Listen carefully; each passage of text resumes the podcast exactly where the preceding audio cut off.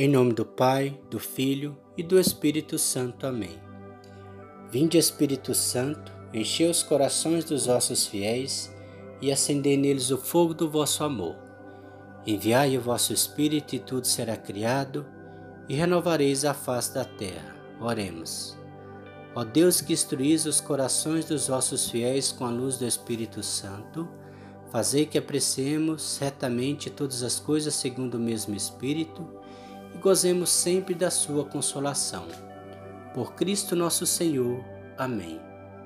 Leitura bíblica, livro do Gênesis, capítulo 25, e diz assim: Abraão tomou outra mulher chamada Setura, a qual lhe deu à luz Janrã, Jexã, Madã, Madian, Jesboc e Sué.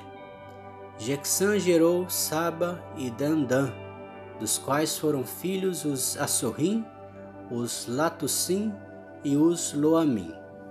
Os filhos de Madian foram Efa, Ofer, Enoque, Abida e Eldaá. Estes foram todos filhos de Setura. Abraão deu todos os seus bens a Isaque. Quanto aos filhos de suas concubinas, só lhes deu presentes e despediu-os ainda vivo, mandando-os para longe de seu filho Isaque, para a terra do Oriente. Eis a duração da vida de Abraão. Ele viveu cento e setenta e cinco anos e entregou sua alma, morrendo numa ditosa velhice, em idade avançada e cheio de dias, e foi unir-se aos seus. Isaque e Ismael, seus filhos, enterraram-no na caverna de Macpela, situada na terra de Efron, filho de Seor, o Iteu, de fronte a Mambré.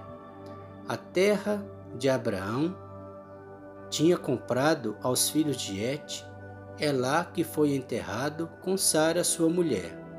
Depois de sua morte, Deus abençoou seu filho Isaque, que habitava perto do poço de Lacai Roi. Eis a descendência de Ismael, filho de Agar, a egípcia, escrava de Sara. Dera à luz Abraão. Estes são os nomes dos filhos de Ismael, segundo sua ordem de nascimento. O primogênito de Ismael, Nebaiô, em seguida Sedar, Abibel e Madsan. Mesma, Duma, Massa, Adab, Tema, Zetur, Nafis Sedma. Tais são os filhos de Ismael, e estes são os seus nomes segundo suas cidades e seus respectivos acampamentos, doze chefes de suas tribos. A duração da vida de Ismael foi de 137 anos, e depois ele entregou sua alma e foi unir-se aos seus.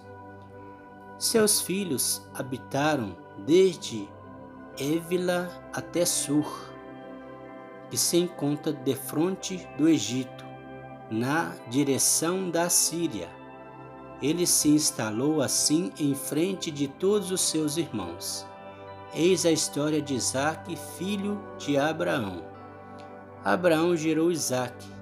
Isaque tinha a idade de 40 anos quando se casou com Rebeca, filha de Batuel, o arameu, de Padã Anrã, irmã de Labão, o arameu. Isaque gerou, rogou ao Senhor por sua mulher, que era estéril.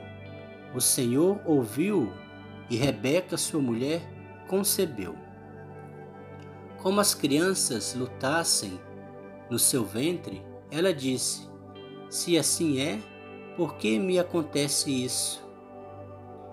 E ela foi consultar o Senhor, que lhe respondeu: Tens duas nações no teu ventre Dois povos se dividirão ao sair de tuas entranhas. um povo vencerá o outro, e o mais velho servirá ao mais novo. Chegado o tempo em que ela devia dar à luz, eis que trazia dois gêmeos no seu ventre. O que saiu primeiro era vermelho e todo peludo, como um manto de peles, e chamaram-no Esaú. Saiu em seguida o seu irmão, segurando pela mão o calcanhar de Esaú, e deram-lhe o nome de Jacó. Isaac tinha sessenta anos quando eles vieram ao mundo. Os meninos cresceram. Esaú tornou-se um hábil caçador, um homem do campo, enquanto Jacó era um homem pacífico que morava na tenda. Isaac preferia Esaú, porque gostava de caça. Rebeca, porém, se afeiçoou mais a Jacó. Um dia em que Jacó preparava um guisado, voltando Esaú fatigado no campo, disse-lhe: Deixa-me comer um pouco dessa coisa vermelha porque estou muito cansado. É por isso que lhe puseram o nome Esaú, Edom. Jacó respondeu-lhe: Vede-me primeiro o teu direito de primogenitura. Morro de fome, que me importa o meu direito de primogenitura. Juro-mo, pois agora mesmo tornou Jacó. Esaú jurou e vendeu o seu direito de primogenitura a Jacó. Este deu-lhe pão e um prato de lentilhas. Esaú comeu, bebeu, depois se levantou e partiu. Foi assim que Esaú desprezou o seu direito de primogenitura. Palavra do Senhor, graças a Deus.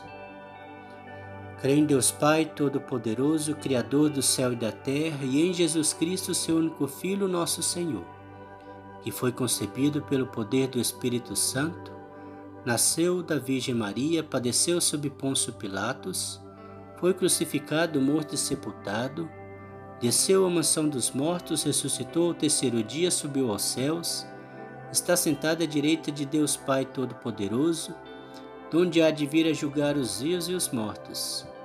Creio no Espírito Santo, na Santa Igreja Católica, na comunhão dos santos, na remissão dos pecados, na ressurreição da carne, na vida eterna. Amém. O Senhor nos abençoe, nos livre de todo mal e nos conduz à vida eterna. Amém. Em nome do Pai, do Filho e do Espírito Santo. Amém.